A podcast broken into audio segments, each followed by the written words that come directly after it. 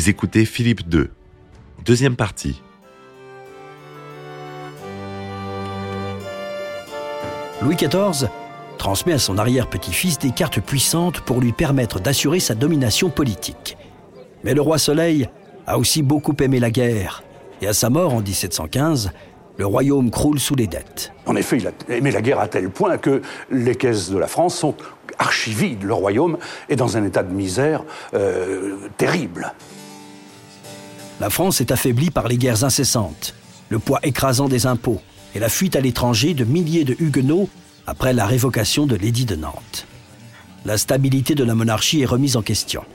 Des critiques s'élèvent pour dénoncer la guerre, les inégalités et pour réclamer une réforme fiscale. Louis XIV redoutait l'instauration d'une régence, toujours synonyme d'affaiblissement de l'autorité royale. L'ordre de succession désigne son neveu, Philippe II, duc d'Orléans, pour remplir cette fonction de première importance. Mais Louis XIV se méfiait de son impiété et de sa réputation libertine. Ne voyant pas en lui l'âme d'un homme d'État, le roi avait pris soin de le tenir à l'écart du pouvoir.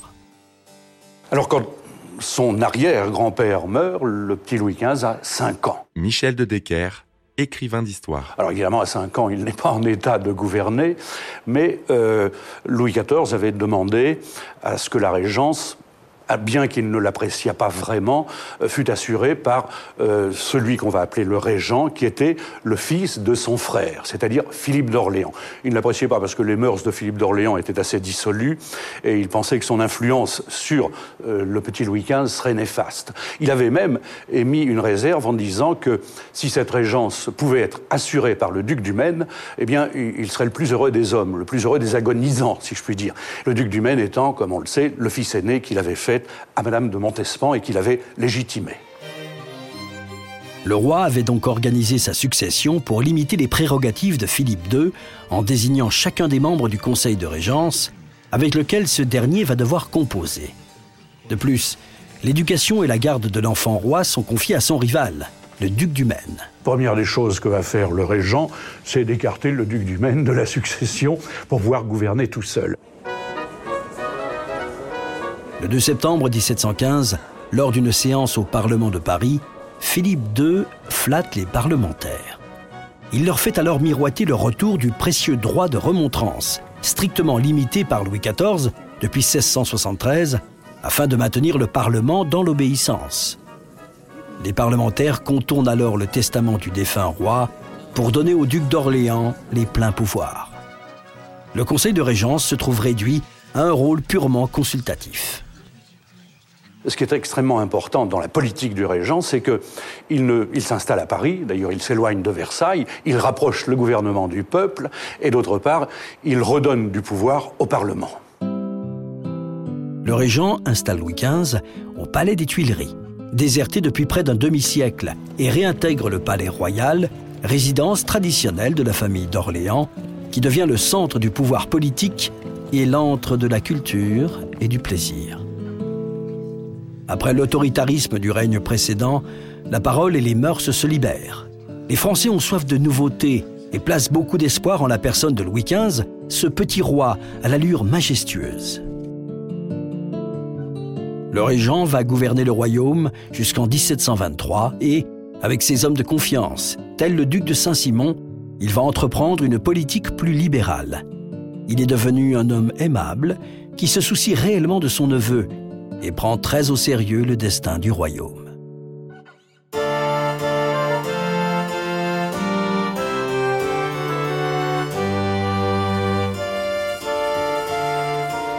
Une fois au pouvoir, le régent met en place une nouvelle pratique de gouvernement, recherchant l'apaisement et la concertation.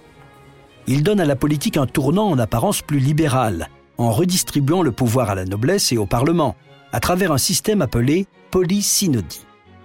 Dans ce nouveau gouvernement, des conseils particuliers préparent les décisions discutées au Conseil de Régence. Avec euh, la Régence euh, apparaît le, retour de la noblesse, c'est-à-dire que euh, notamment des gens comme Saint-Simon poussent le régent à créer des conseils, c'est ce qui donnera lieu à ce fameux système de gouvernement qui était la polysynodie, on retrouve le mot synode, c'est-à-dire le conseil, et puis poli parce qu'il y a plusieurs conseils. Le régent s'appuie sur le maréchal de Villeroy, gouverneur du jeune roi, et sur le duc de Saint-Simon. Mais il maintient un conseil d'État restreint où siègent ses hommes de confiance, tel son ancien précepteur, l'abbé Dubois. Les départements ministériels sont démantelés et les secrétaires d'État sont remplacés par des conseils rassemblant des membres de la haute noblesse. Ces conseils particuliers sont au nombre de sept et composés de dix membres chacun. Leur but est de préparer les décisions royales qui seront discutées au Conseil de Régence. Il y a sept conseils différents qui composent la polysynodie. Jean-François Beige, D'abord, le conseil du dedans du royaume, qui est présidé par le duc d'Antin, fils de Madame de Montespan. La charge de contrôleur général des finances disparaît au profit d'un conseil des finances, présidé par le duc de Noailles, neveu de Madame de Maintenon. Un conseil de conscience traite des affaires morales et religieuses. Le Conseil des affaires étrangères échoua au maréchal d'Uxelles, fin négociateur dans la guerre de succession d'Espagne. Un conseil de la guerre est tenu par le maréchal de Villars, qui est le vainqueur de Denain. Le conseil de la marine revient au comte de Toulouse. Et enfin, le conseil du commerce au maréchal de Villeroy. Le système de la polysynodie révèle très vite ses faiblesses. Les conseils souffrent du manque de secret et des rivalités entre les membres. Dès 1718, le Parlement pointe leur manque d'efficacité. En septembre de l'année suivante, les conseils particuliers sont supprimés, à l'exception de ceux des finances, de la marine et du commerce, et les secrétaires d'État sont rétablis dans leurs fonctions. C'est le premier échec du tournant libéral amorcé par le régent.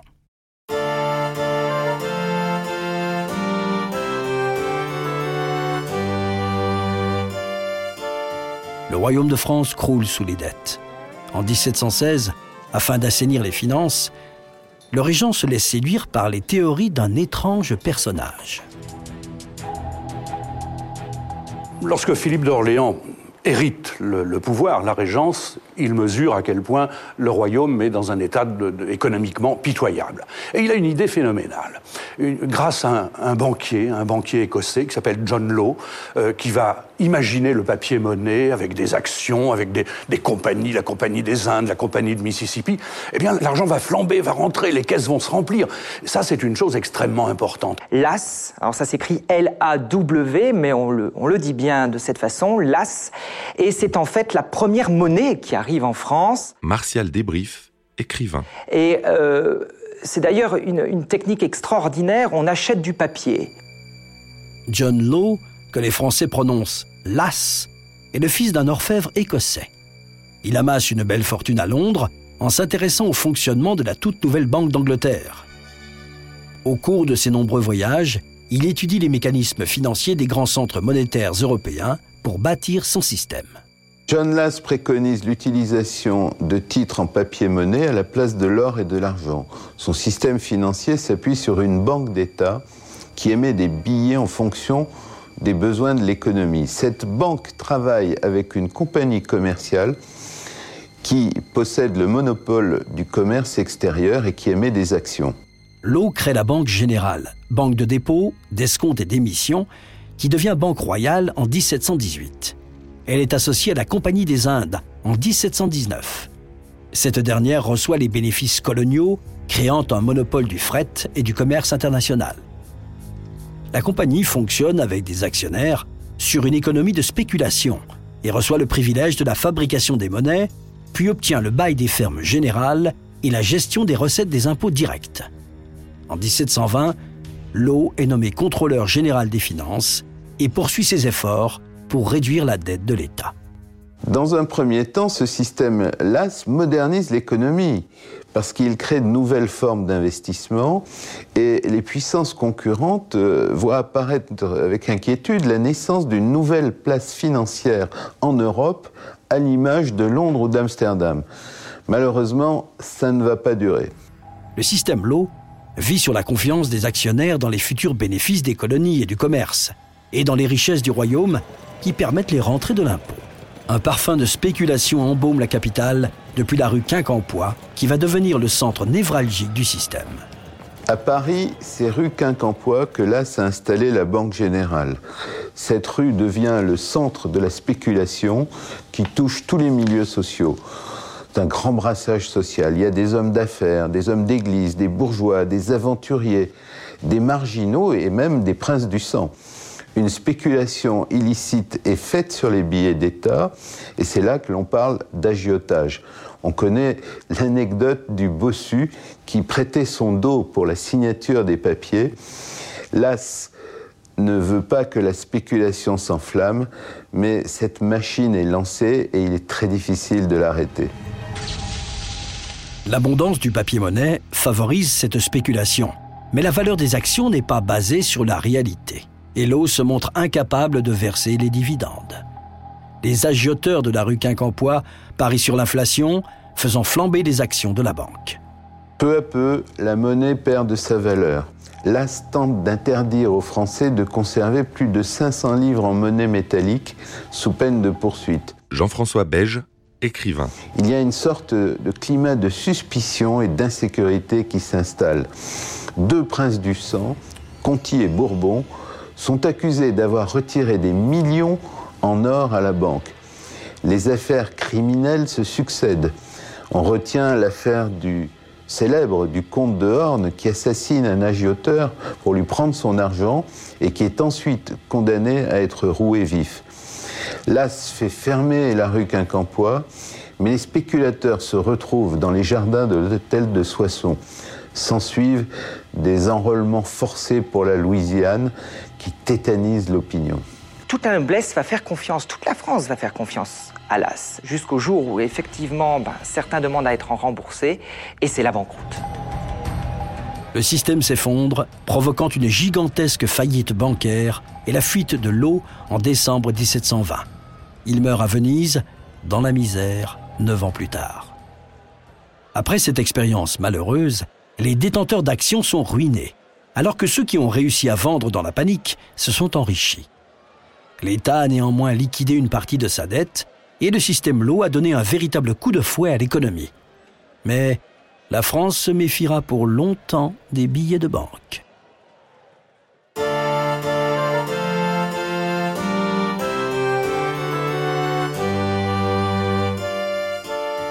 La fin du règne de Louis XIV est teintée d'austérité.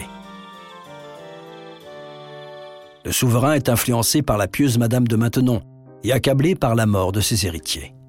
Pourtant, le roi Soleil a aimé son plaisir, soulevé l'indignation de l'Église et défrayé la chronique en enchaînant les conquêtes amoureuses.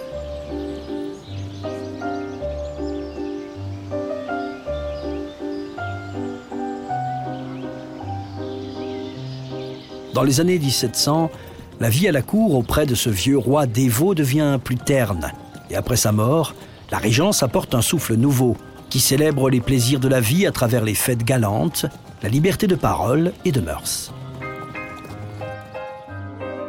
Située entre le classicisme du grand siècle et la révolution intellectuelle des Lumières, la Régence favorise le développement de la pensée à travers les célèbres salons et autres cafés littéraires.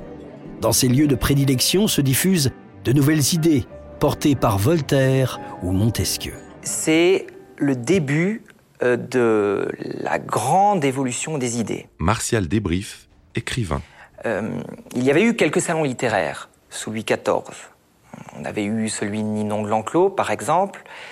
Euh, ces, salons ont été ensuite développés. Madame du Deffand, Julie de l'Espinasse.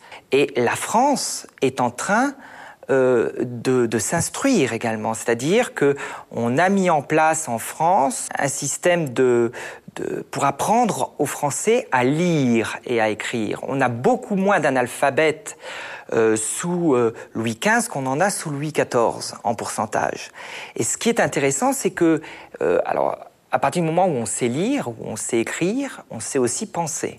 Et tout cela va se mettre en place au fur et à mesure du règne de Louis XV.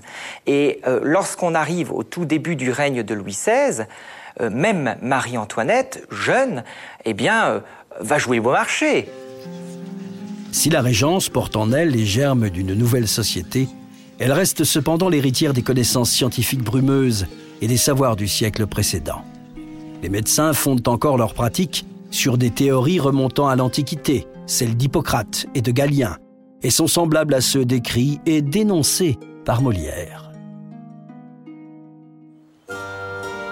Règne de la volupté, où s'exprime une sexualité débridée, la Régence marque l'histoire d'un parfum de débauche et de scandale.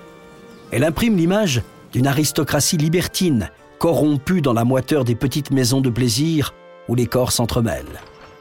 Le régent n'a que faire de l'étiquette imposée par son prédécesseur.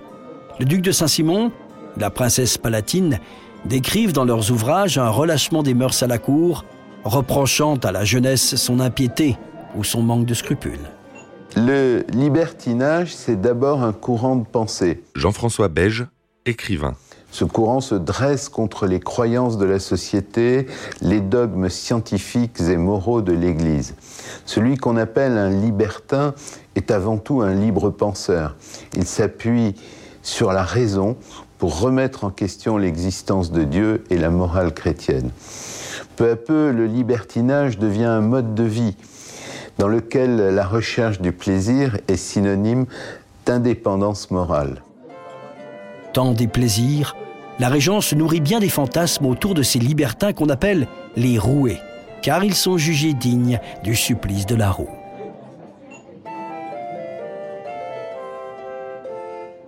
Alors le régent n'a pas que des qualités. Euh, évidemment, le régent est un, est un fiefé libertin. Michel de Decker, écrivain d'histoire. Le régent est un débauché, on le sait. Euh, il a des amis et des ministres avec lesquels il fait des soirées euh, crapuleuses à n'en plus finir, ce qu'on appelait les, soupers du régent, où les femmes arrivaient, se donnaient euh, nues, mangeaient nues sur les tables, etc. Alors, évidemment, c'est pas un exemple idéal à donner à un, un, petit bambin de 7 ou 8 ans qui était Louis XV, qui prendra goût, lui, par la suite, comme on le sait, à ces soirées de débauche.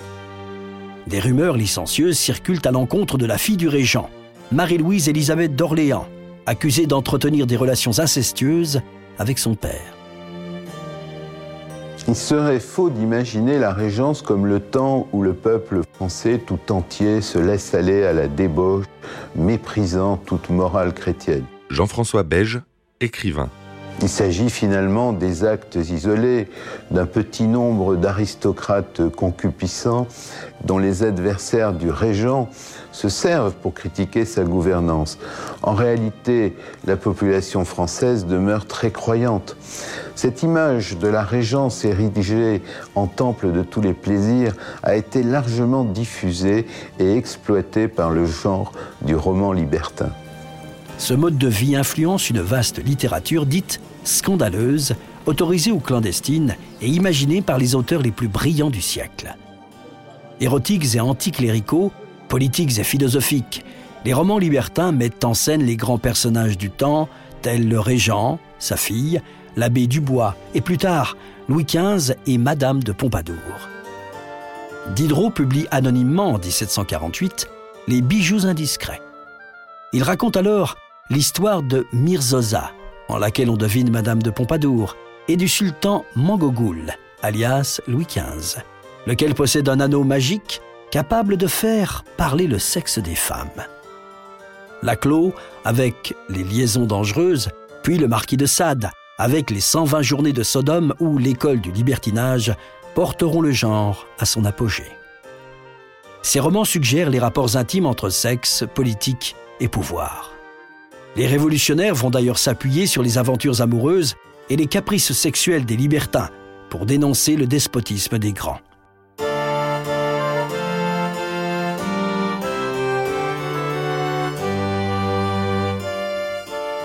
Dès sa prise de pouvoir en 1715, le régent doit affronter des tensions religieuses à l'intérieur du royaume et conclure de nouvelles alliances à l'extérieur pour assurer la sécurité de l'Europe.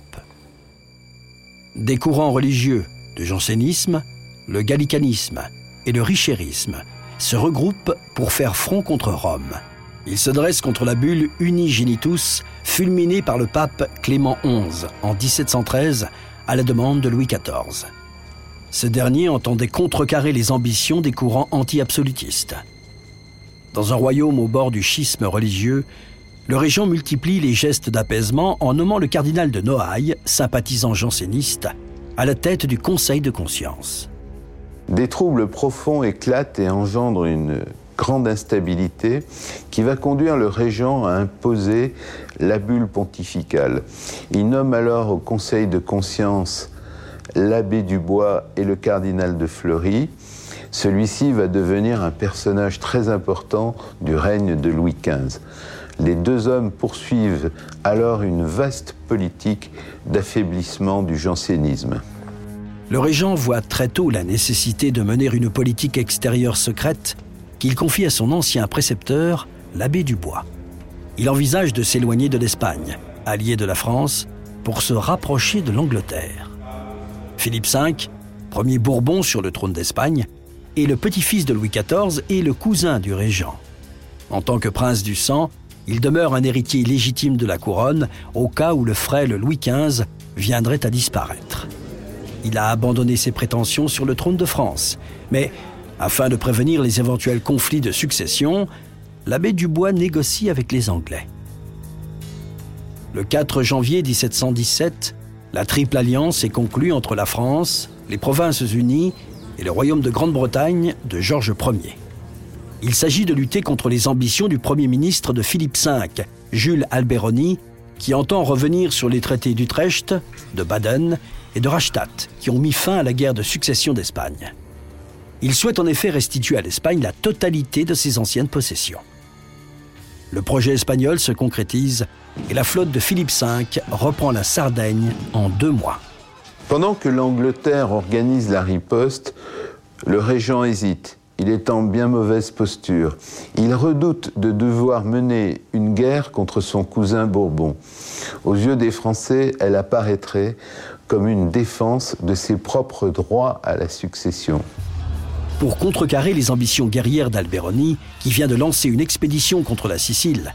Le traité de Londres est signé le 2 août 1718, à l'instigation de l'abbé Dubois. Il scelle la quadruple alliance des royaumes de France et de Grande-Bretagne avec les Provinces-Unies et le Saint-Empire romain germanique. Cette alliance garantit les droits respectifs du duc d'Orléans et de Georges Ier sur les couronnes de France et d'Angleterre. Dès le mois d'août, les flottes rivales s'affrontent en Méditerranée, sans déclaration de guerre préalable. Mais la mort de Charles XII de Suède, allié des Espagnols, met un frein au conflit. En 1718, dans un climat où les relations sont extrêmement tendues en Europe, un complot ourdi par l'Espagne projette de renverser le duc d'Orléans pour confier la régence au roi Philippe V d'Espagne.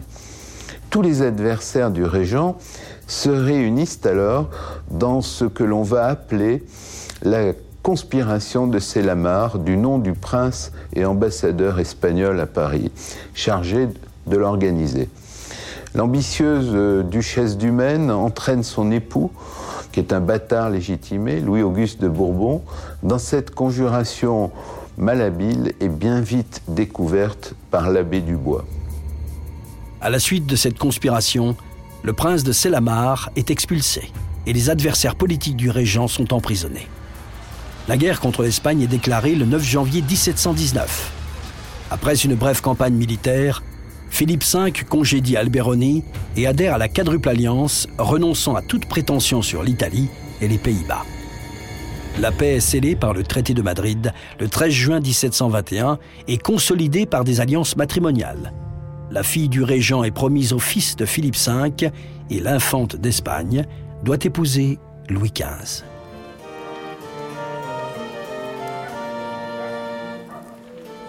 Le régent a travaillé jusqu'au dernier jour. Il était devenu gras, obèse, impotent, mais il travaillait, il travaillait pratiquement nuit et jour. On s'imaginait pas qu'il avait cette capacité de travail considérable. Le régent a su à la fois moderniser l'économie, surmonter cette crise extraordinaire qui a été la banqueroute de l'As, et il a laissé un royaume à peu près en bon état à Louis XV, un Louis XV qui n'avait jamais envisagé de détrôner. Donc euh, il faut rendre quelque justice au régent. Après l'absolutisme du roi Soleil, la régence apporte un souffle nouveau à la politique et insuffle une libération des mœurs. Elle permet à la noblesse et aux parlementaires de retrouver un rôle de premier plan dans les affaires d'État. à l'aube du siècle des Lumières, qui prône la recherche de la connaissance en s'opposant aux superstitions comme aux abus de l'Église et de l'État, ces derniers ne manqueront pas de tenter d'accroître leur pouvoir. Mais pour l'heure, les rouages de la monarchie subsistent. Louis XV est couronné à Reims le 25 octobre 1722 et déclaré majeur par le Parlement l'année suivante. Le régent Philippe II d'Orléans lui lègue un État fort avant de s'éteindre le 2 décembre 1723. Le roi va confier les rênes du pouvoir au duc de Bourbon, puis à son ancien précepteur, le cardinal de Fleury, qui ouvre la période la plus prospère du règne de Louis XV, le bien-aimé.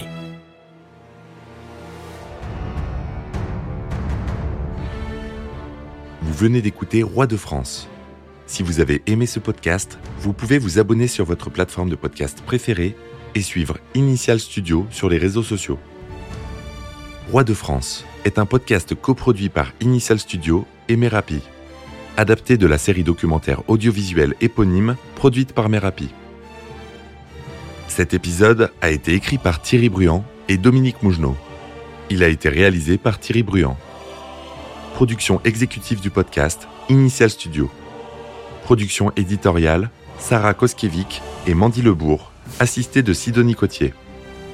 Montage Camille Legras avec la voix de Morgane Perret.